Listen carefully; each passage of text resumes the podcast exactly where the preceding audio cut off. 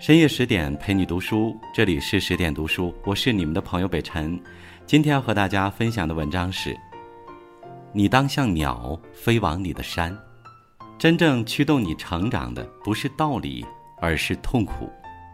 欢迎你的收听。如果你也喜欢今天的文章，欢迎拉到文末给我们点一个再看。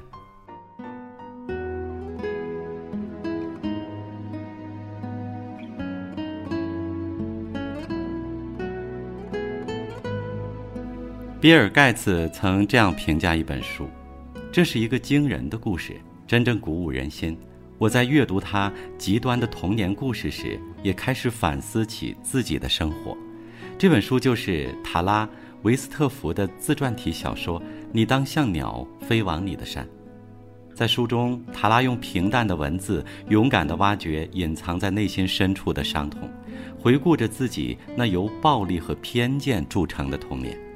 在十七岁前，塔拉从未接受过正规教育，但他却通过自身努力克服重重困难，先后成为哈佛、剑桥的高材生。他用坚韧与智慧逃离近乎极端的家庭，摆脱了父亲的强权控制、兄长的虐待殴打，实现人生的华丽转身。即使身处泥泞，也遥望满山花开。塔拉的童年浸润在痛苦中，恰恰又被痛苦成全。也许成长就是在痛苦中涅槃重生。生活在美国爱达荷州大山的塔拉，自七岁起就在父亲经营的垃圾废料厂里帮忙。小小年纪，却因为长期劳动，手上长满了老茧，受伤流血更是家常便饭。可他不敢反抗，因为在这个家里，父亲是权威，母亲与他都要为父亲马首是瞻。塔拉的父母是保守的摩门教教徒，虔诚又偏执。他们不相信现代科学和教育，只信任上帝，以至于塔拉十七岁前从未踏进过学校大门，生病了也没有去过医院。父亲如果见到塔拉看书，便强拽着他去给果树浇水，尽管当时外面正在下暴雨。塔拉扁桃体发炎，父亲的治疗方法是让他每天张着嘴巴在烈日下暴晒半个小时。相比于父亲，哥哥肖恩的狂暴是有过之而无不及。有一次，塔拉在剧场跟男生查尔斯说了几句话，不曾想被哥哥看见。当晚，他尚在睡梦中，就被肖恩用双手抓住喉咙，从床上拖到地上。肖恩一边剧烈地摇晃着他的头，一边怒骂：“贱人，我看透你了！你假装圣洁虔诚，实际上却像个妓女似的和查尔斯鬼混。”待塔拉清醒过来，发生了什么？他已经被肖恩拽着头发从房间拖到了客厅，而母亲看着女儿被儿子欺负，只能默默地流眼泪。父亲的纵容，哥哥的暴力，母亲的隐忍，让塔拉感到窒息和绝望。每当这时，他就想起从家里逃离的哥哥泰勒，因为泰勒曾告诉他，外面有一个世界，一旦爸爸不在身边，一切看起来都会大不一样。正因为没有翅膀，才会向往遥远的天空。为了不让自己成为笼中困兽，塔拉在泰勒的鼓励下偷偷自学，并顺利考上杨百翰大学，从家里飞了出去。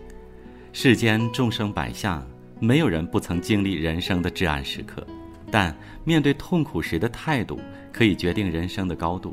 真正的强者会把痛苦当成垫脚石，他们一边擦干眼泪，一边咬牙前行。塔拉的上学之路其实并不顺利，父亲得知他想去上大学，直接把上帝搬了出来。上帝很不满你弃绝他的祝福，而无耻地追求人类的知识，他的怒气因你而起，不久就会降临。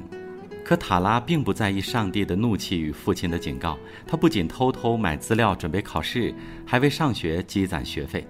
父亲见阻止无效，便想方设法克扣塔拉的钱。他要求塔拉向他支付生活费、保险费等各种费用，以此让他断绝上学的念头。可一个处在黑暗中发现前方有光亮的人，又怎么会轻易停下前进的脚步？塔拉按要求如数交钱给父亲。为解决学费问题，他打两份工，除了在废料厂帮忙外，他又在镇上的一家杂货店申请了包装杂货的工作。工作之余，塔拉争分夺秒复习。从最基础的数学符号学起，走火入魔般的做着练习题，奋力向大学校门靠近。当拿到杨百翰大学的录取通知书时，他以为从此可以海阔凭鱼跃，天高任鸟飞。然而，他还是想多了。踏入校园的塔拉，在同学们眼里就是异类。他不习惯洗澡，没有上厕所之后要洗手的常识，也不懂得如何与人交流。他找不到教室，分不清教材，甚至教授讲课时，他连词汇都听不懂。期中考试四门功课没有一门及格。教授提醒，如果期末还是这个成绩，他将面临退学的处境。经历过深渊的人，深知被埋在谷底的痛苦。一路走来，一路坎坷，半途而废更不像话。塔拉不允许自己逃避，他重新调整作息，每晚坚持学习到凌晨，并大量阅读了解现代文明。遇到不懂的问题，逼着自己去向教授或者同学请教，即使那个问题在别人看来很愚蠢。所有吃过的苦、受过的累，如同一把被拉开的弓箭，在最后反弹的时刻，让塔拉的人生有了更远的射程。毕业时，他用优异成绩给自己的大学生涯交出一份完美答卷，不但获得政府奖学金，还被教授推荐去剑桥继续深造。生活总会在不经意间给你考验，让你疼痛，甚至磨灭你的热情。我们唯有用内心的淡定与从容去面对生活的痛苦，才能真正成长。因为生活总是让我们遍体鳞伤，但到后来，那些受伤的地方一定会变成我们最强壮的地方。当你历经一些沧桑，就会深刻懂得，对过往耿耿于怀只会让自己寸步难行。塔拉对过去的生活总是充满疑惑。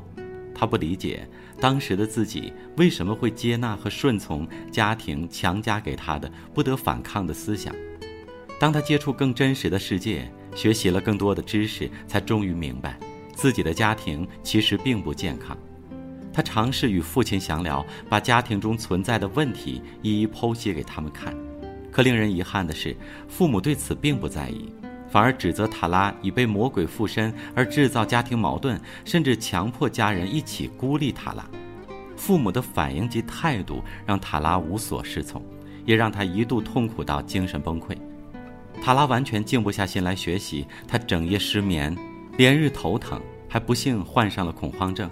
生命中的疾风骤雨无情地鞭打着塔拉，摧残着他的心智。可这个世界上没有绝望的处境，只有对处境绝望的人。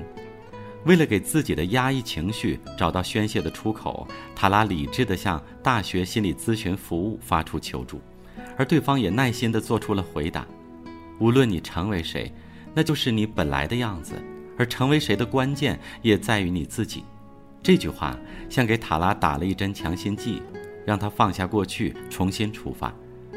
过去是一个幽灵，虚无缥缈，没有什么影响力。只有未来才有分量。塔拉坚定地对自己说。经过一段时间的治疗与自我调整，塔拉重新拿起了书本，如饥似渴地汲取着书籍中的养分，用知识重塑了自己的世界观，最后成功地拿到了剑桥大学的历史学博士学位。罗曼·罗兰曾说：“累累的创伤就是生命给你的最好东西。”因为在每个创伤上面都标志着前进的一步。禅勇经过痛苦挣扎才能破茧成蝶，人经历痛苦炼狱才能重获新生。生命中的苦痛是人生的修炼场，也是人成长的必经之路。当你走过一段痛苦的岁月，吃过常人不能吃的苦，就会发现这些苦已变成未来生命的礼物，装饰你每一个日出日落。有句话说，痛苦就像一把梨，它一面离破了你的心，一面掘开了生命的起源。塔拉曾被痛苦折磨，也曾无助到不能自已，可他恰恰又是在痛苦中找到走向未来的方向。尽管身处井宇，依然不忘仰望星空。自古人生多疾苦，最是淡然以处之。面对痛苦，不用害怕，把它当成一股力量，推动自己奋发成长。当你苦熬过去，就会明白，那些苦痛与磨难其实是人生的一笔巨大财富。一个没有风暴的人生海洋，那不是海，那是泥潭。勇敢面对苦难，努力进取，静待自己的花开。更多美文，请继续关注十点读书，也欢迎把我们推荐给你的朋友和家人，一起在阅读里成为更好的自己。我是北辰，我们下次见。